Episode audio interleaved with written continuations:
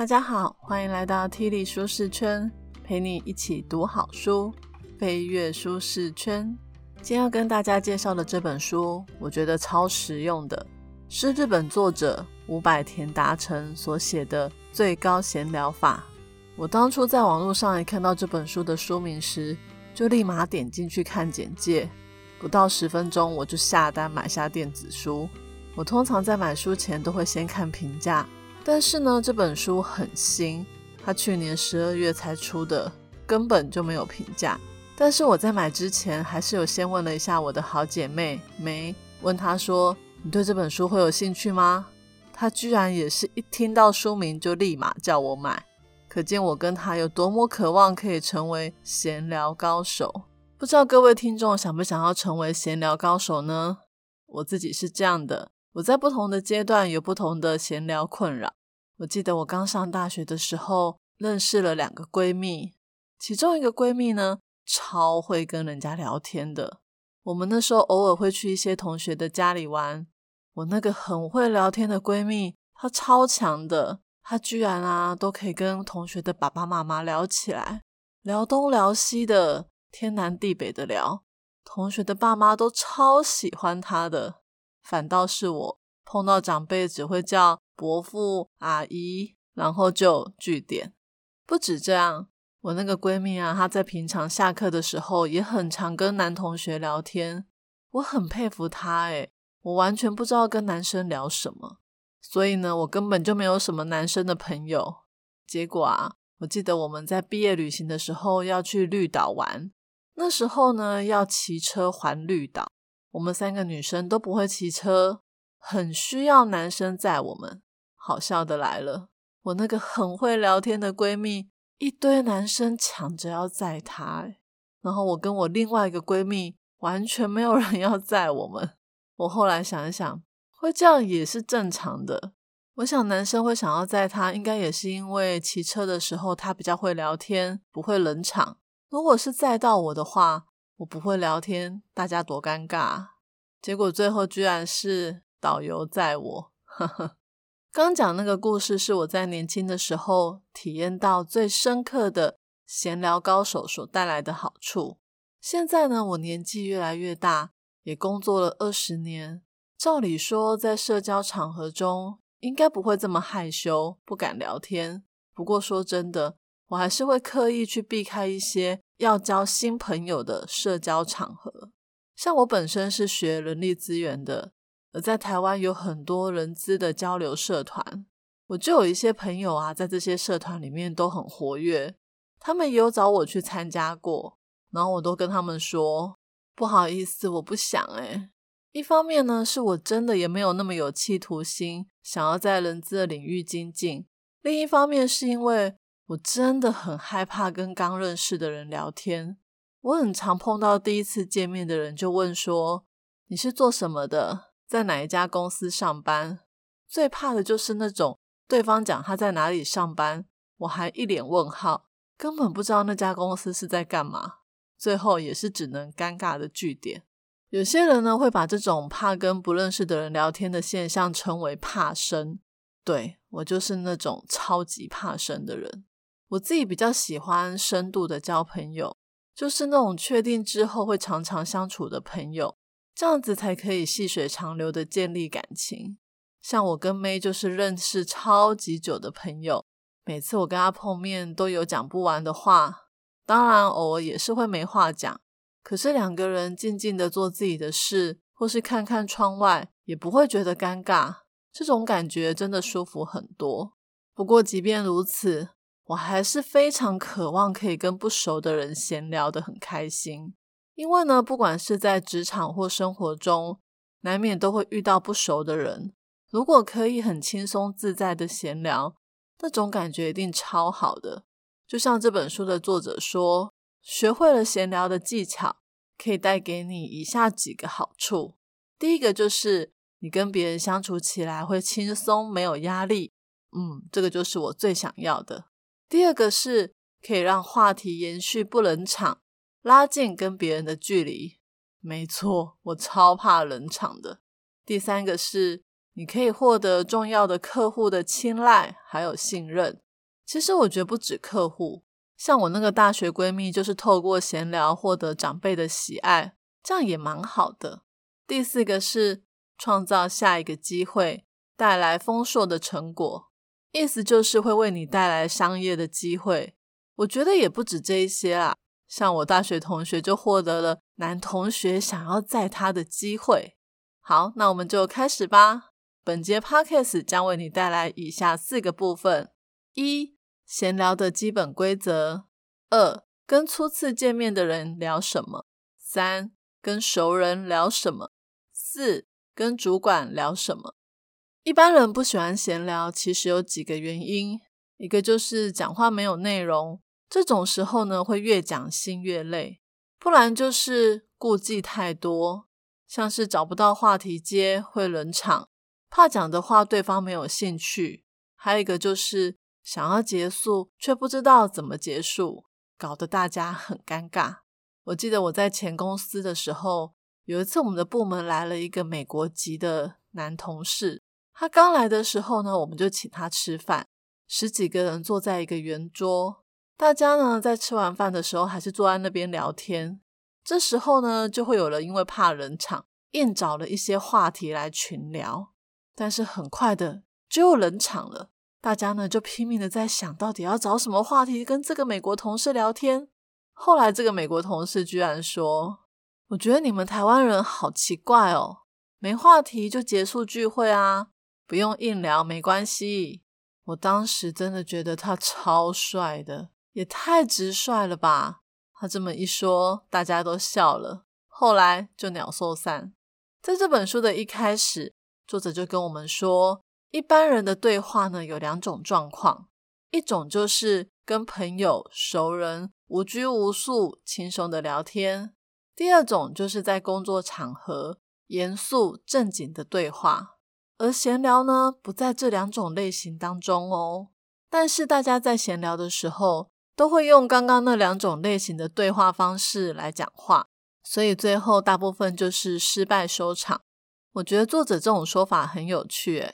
的确，我如果碰到一些新的朋友，我就会很正经严肃的问他说：“你的工作？”然后呢，讲到后来自己都觉得很无聊，问这些干嘛？那如果是遇到生活上的新朋友，像是教会的人，我就会想要跟他无拘无束的聊天。但是讲到后来，发现我们根本也没有熟到可以无拘无束，很长都找不到话题。所以作者说，闲聊呢，它指的是跟关系微妙的人以适当的对话拉近关系，这是一种非常细腻的对话方式。那既然要拉近关系，首先要记住的第一个原则就是不要硬讲一些有趣的事情，更不需要有什么结论或是结局。最重要的就是让对话不要中断，也就是说。重点不在内容，而是在你来我往的持久性。只要有对话，你一句我一句，就可以慢慢卸下彼此的心防，让双方的关系变得更紧密。也就是说，只要有酝酿出我们在对话的感受，就会有那一种让彼此关系更紧密的安心感。听到这里，你有没有觉得稍微松了一口气？原来不用硬找有趣的话题，而是。你讲一句，我讲一句，嗯，这样感觉好像比较没有那么有压力。那到底要讲些什么东西呢？作者这边又提到了第二个基本规则，就是内容最好是交流心情，而不是交流资讯。因为讲到资讯的东西，很难拉近彼此的距离。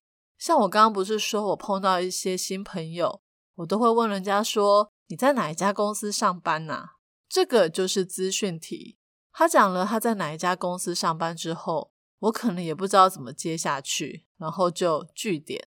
比较好的做法应该是交流心情。像我通常会认识一些工作上的新朋友，都是因为一起去外面上课或是参加研讨会。那这个时候呢，就可以聊一下对这堂课的感受，像是哇，老师说课后还要交作业，这堂课也太硬了吧。这时候呢，他可能也会跟你一起分享他的心情、情绪。其实想一想也对，人们呢会比较因为你跟我有分享过彼此的心情而建立比较深厚的关系。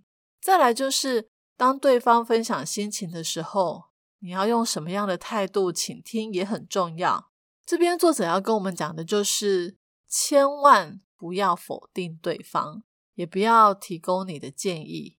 听到这里，大家会不会想说什么不能否定别人的意见？这样不是很虚伪、很没有个性吗？我先来举个例子，像我常常会听到有一些妈妈说，我们家儿子最近很皮，很不受控。这时候，你如果听到这句话，就算你也是这么认为，也千万不要说，对啊，你真的要好好管教他。诶小孩就是要骂，不可以用什么爱的教育，你会把他宠坏。这样听起来，你好像在为他好，给他教养的建议。但是如果你是那个妈妈，你听了会舒服吗？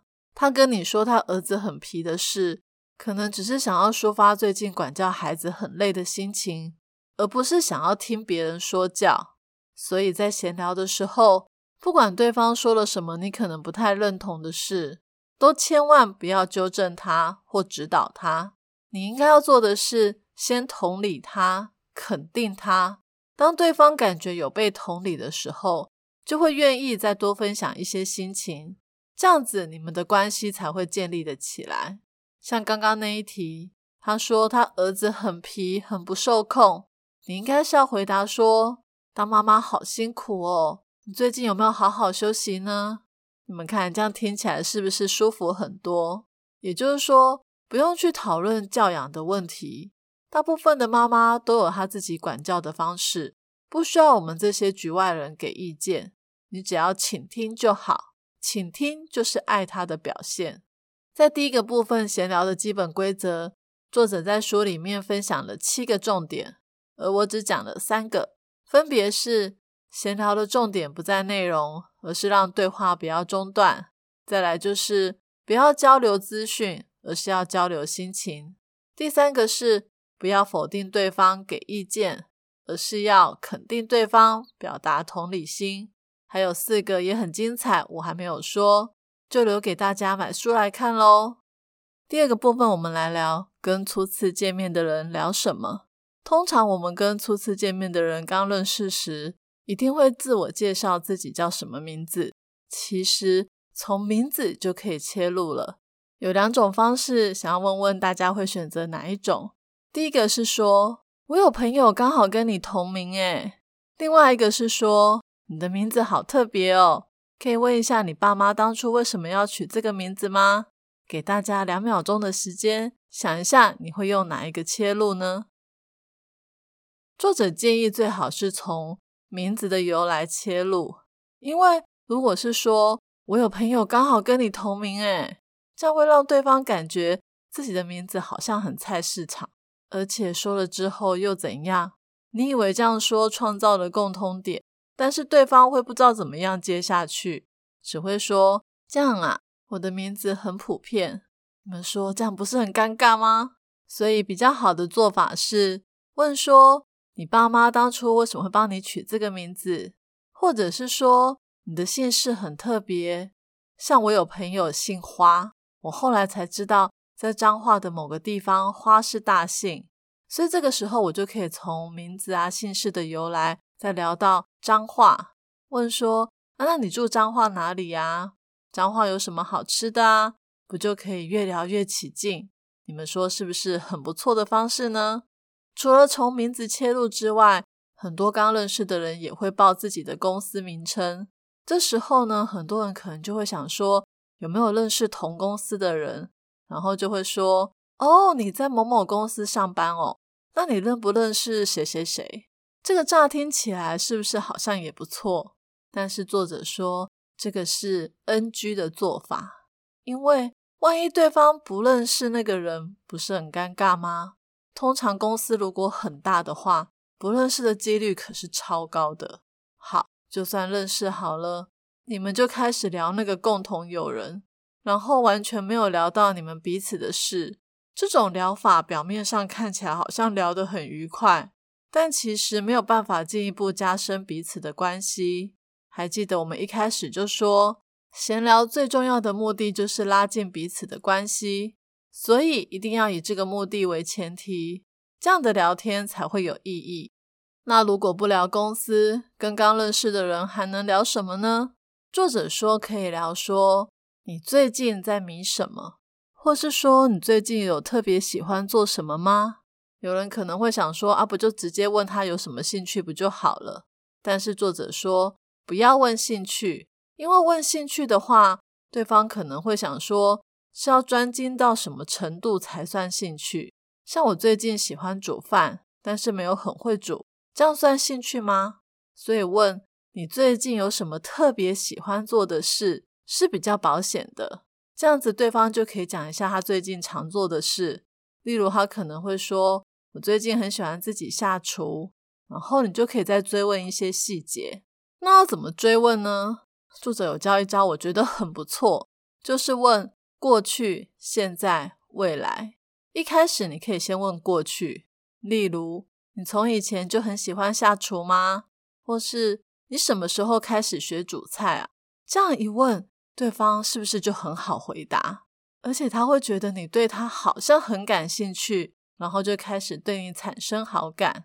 再来就是问现在，问说：哦，我最近也想要学做菜，有没有什么好的食谱，或是 YouTube 频道可以推荐的？这么一说，对方就可以以专家的角度来给你建议。一般人都很喜欢别人向他请教的哦。最后就是问未来，问说：那你最近有没有打算做什么新菜？或是你有没有打算自己以后也开一个频道来教别人做菜呢？讲到这种未来规划的问题，对方说不定兴致很高，想说终于可以跟别人分享他的梦想了。说不定还会邀你下次去他家做客哦。我觉得这个过去、现在、未来很高招诶，而且很好记，真的是延伸话题的一个超棒的方式。找到话题之后呢，就可以你来我往的聊天。但这时可能有人会想说，在闲聊的情境里，讲自己的事跟听别人讲的比例到底应该怎么拿捏呢？其实呢，大部分的人都是喜欢讲的。喜欢有人听自己讲话，所以有时我们为了想要建立好的人际关系，就会想说都给对方讲好了。但其实你拼命的问问题，让对方发表意见，然后都不讲自己的事，反而会让对方感到很不安。他可能会觉得说：“哦，都是我在讲，怎么这么尴尬？”啊？或是感觉我好像一直在被别人挖隐私，好累哦。比较好的做法应该是。听了对方的话，如果你感到有兴趣，就可以自然而然的聊起自己。像是对方说他最近去台南吃了什么美食，你刚好之前也去过，就可以说我前不久才去过。你有没有吃过他们那种汤的鳝鱼意面？我第一次吃，觉得很好吃诶。这时候对方可能就会再继续接下去，但是呢，你就不要再一直讲自己的经验了。而是把主导权交给对方，这种事实的自我揭露会让对方比较自在，不会觉得都是他在自言自语。但是呢，你也要记得不要自我揭露太多，不然又变成他在听你在讲。作者说，闲聊的最佳比例是三分讲自己，七分给对方。那这时会不会又有人想说，如果七分给对方？万一对方一直讲个不停，不肯结束怎么办呢？简单的方式就是趁某一个空档的时候说：“哇，你说的东西真有趣，时间过得好快哦，跟你聊天真是开心。”这时候他应该就知道差不多该结束话题了。然后你就再补一句：“谢谢你，我们有机会再聊。”这样听起来是不是很有礼貌？对方也会觉得很舒服。你就可以赶快结束这场聚会哦。接着第三部分，我们来聊跟熟人聊什么。其实跟熟人不免也是要闲聊一下，尤其是过年或是喝喜酒的时候，总是会碰到很久不见的亲戚朋友。这时候通常就会有一些矛盾的心情。一方面你想要找有趣的话题活络气氛，但另外一方面你又想要躲过一些尴尬的话题。像网络上就有统计。过年时最怕亲戚问的十大问题，例如年终拿多少，有没有男女朋友，什么时候结婚生小孩，现在升到什么职位了，未来有什么规划？大家听到这，会不会都在想说，干你屁事啊？最近我跟一对很久不见的好朋友夫妻一起出去吃饭，我们都有一个女儿，我们家丽慈八年级，对方的女儿九年级。她今年五月就要会考了，因为疫情的关系，我们很久没有见面。而这一见面，我老公居然就问了禁忌问题，他就对对方的女儿说：“你的功课怎么样啊？在学校排名如何？”呵 呵其实我老公他没有恶意，他其实只是想说对方女儿的成绩一定比丽慈好，所以想要先问她成绩如何，用她来激励丽慈好好用功读书。但是对方女儿哪会知道我老公这层的心思啊？我为了缓和气氛呢，我就说：“你怎么问这种问题？大家不都说最讨厌过年的时候亲戚问小孩功课好不好这种尴尬问题吗？”我以为我这样讲应该就可以把话题停在这，大家赶快换下一个话题。结果没想到对方女儿居然说：“亲戚问这些问题还会给红包。”你问这个问题只是想要酸我而已吧？我当时听了大笑，我觉得这个小女孩真的是超强的诶她超级伶牙俐齿的，我要学起来。不过大家也不要担心，他这么讲会不会得罪我老公？因为我们两家的交情很好，所以我老公并没有生气，还觉得很好笑。回到这本书，其实跟熟人闲聊也是有技巧的。像这种过年会遇到的尴尬问题时，作者说我们可以用一招来处理，就是用一般来说来转移话题。像是长辈问你说你们年终领多少，你不用想说真的要去回答真实的数字，你可以说一般来说我们这个产业差不多就是零两个月。再举个例子，你可能结婚了一阵子还没有生小孩，长辈就问你说。你什么时候要生小孩？那这时你就回答说：“诶，你们知道现在的人都几岁生小孩吗？”这样回答的话，意思就是你不想要正面回答你的隐私。如果对方还继续问，你就再继续含糊带过，找机会转话题。我觉得这个一般来说含糊带过，好像还真的蛮好用的。跟熟人聊天的时候呢，除了刚刚提到的尴尬话题之外，还有一种也蛮常发生的，就是会有人来找你商量他的烦恼，像对方可能会说：“最近我主管真的很机车诶，常常叫我怎样怎样。”或是我最近遇到一个超烦人的客户，整天要我帮他处理一堆事。不知道大家通常听到这种有人来跟你抱怨的时候，你会怎么做呢？我先来讲我的状况好了。我以前遇到这种问题。我心里都会想说，我的好朋友一定很信任我，才会跟我讲这些他在工作或生活上遇到的麻烦事，所以我一定要好好的帮他想办法，帮他解决问题。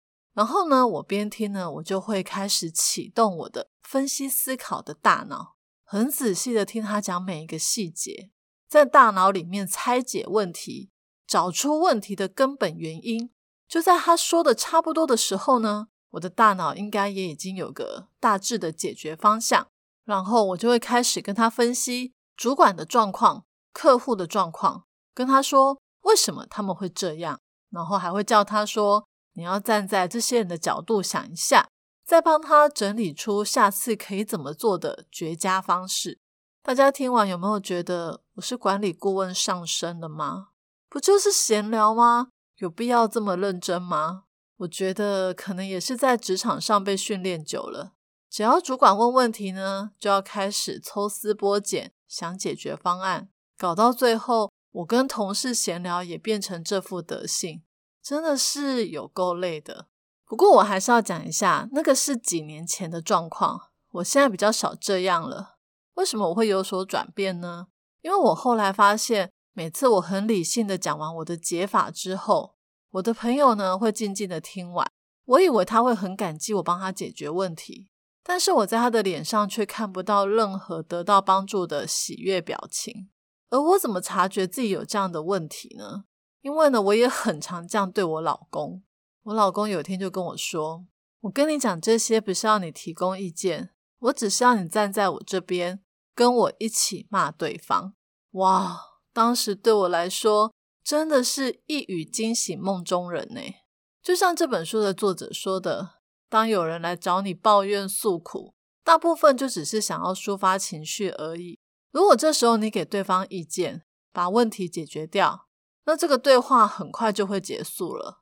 但其实对方可能还有很多抱怨的话想要讲，这样你会让他觉得在你这边得不到抒发，下次可能就不会想要再找你聊这种话题。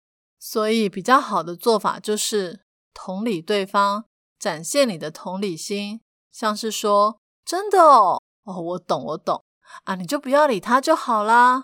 重点就是你要让对方觉得你懂他。像我现在都会跟同事一起骂主管啊，骂客户。而且我觉得这样聊天起来也比较轻松，不然以前我老是在想解决方案，感觉每次都在即席演讲，真的是把我搞得很累。在跟熟人聊天的这个章节里面，还有很多像是怎么炒热气氛的方式，被人夸奖时应该要有什么样的反应，或是如何自然的赞美他人等等，差不多有十几个技巧都蛮实用的，就留给大家买书来看喽。最后一个部分，我们来聊一下在职场中怎么跟主管闲聊。不知道大家会不会有时候需要跟主管一起去拜访客户，然后就会跟主管有一些独处的时候，或是在部门聚餐的时候，很衰的刚好坐在主管的对面。我有朋友跟我说，他们每次要部门聚餐的时候，部门的秘书呢就会帮大主管留好位置，预先想好可以指派谁跟他同桌吃饭。这个时候，当然没有人想要跟主管吃饭，所以通常都是迟到的倒霉。我也是那种很怕跟主管吃饭的人，所以我通常都尽量找到，或者是叫别人帮我占位子。吃饭呢还可以占位子，但是如果是一起出去拜访客户就不行了。我有时候会跟主管去拜访客户，难免就要同车。如果车上有别人，就会比较轻松。但最麻烦的就是只有我跟主管两个人。这时候如果都不讲话，感觉主管好像司机哦。对我们去拜访客户都是我主管开车，因为我不会开车。不过好在我主管其实蛮会聊天的，他会找一堆话题来跟我聊。但有时候我又觉得他好辛苦哦，怕冷场，一直找话题。不过我也不得不佩服他找话题的能力，因为他真的超会闲聊的。所以他常常都可以跟客户聊很久，这也难怪他的业务能力超强的，可以走到今天这个位置。作者有教一招，就是跟主管同车的时候可以聊什么话题。答案是车窗外的街头景象，像是你可以说：“哇，这条路的车好多。”哦，或是“诶，路上的栾树开花了耶。”或是“哦，你看，因为疫情的关系，这条路好多店都倒了。”讲什么都可以，简单的说，就是把你看到的事物讲出来就好了。这个技巧也叫做影像对话。当你把你看到的东西说出来，主管呢可能就会开始聊起景气啊，例如，对啊，因为疫情的关系，公司附近哪一家店也倒了，或者是他可能会聊起说，哦，他以前也来过这一条路的哪一栋大楼拜访客户。然后那个客户怎样怎样的，这时候就可以很顺利的开启话题。然后呢，你就再用之前教的技巧，像是七分给他讲，三分适时的讲你自己的状况，或者是简单的回应说：“是哦，原来是这样啊。”还记得我们说过吗？闲聊最重要的就是一来一往，没有内容也没有关系，最重要的就是让对话不要中断，这样子主管就会觉得。跟你聊天很开心。今天的说书就说到这里，最后来讲一下看完这本书的感想。这本书真的超级实用的。日本人写的书啊，都会把规则做法条列的非常的清楚给你看。你真的光看目录就可以学到超多的东西，真的很推荐想要好好跟别人闲聊的听众朋友来看这本书哦。今天我要送给大家的三个知识礼物，分别是。一闲聊最重要的目的就是拉近彼此关系，必须要以此为前提，这样的闲聊才有意义哦。二，聊天时最重要的是交流心情，不要否定对方，不用提供建议。三，碰到尴尬的问题时，用一般来说的含糊回答来转移话题就好了。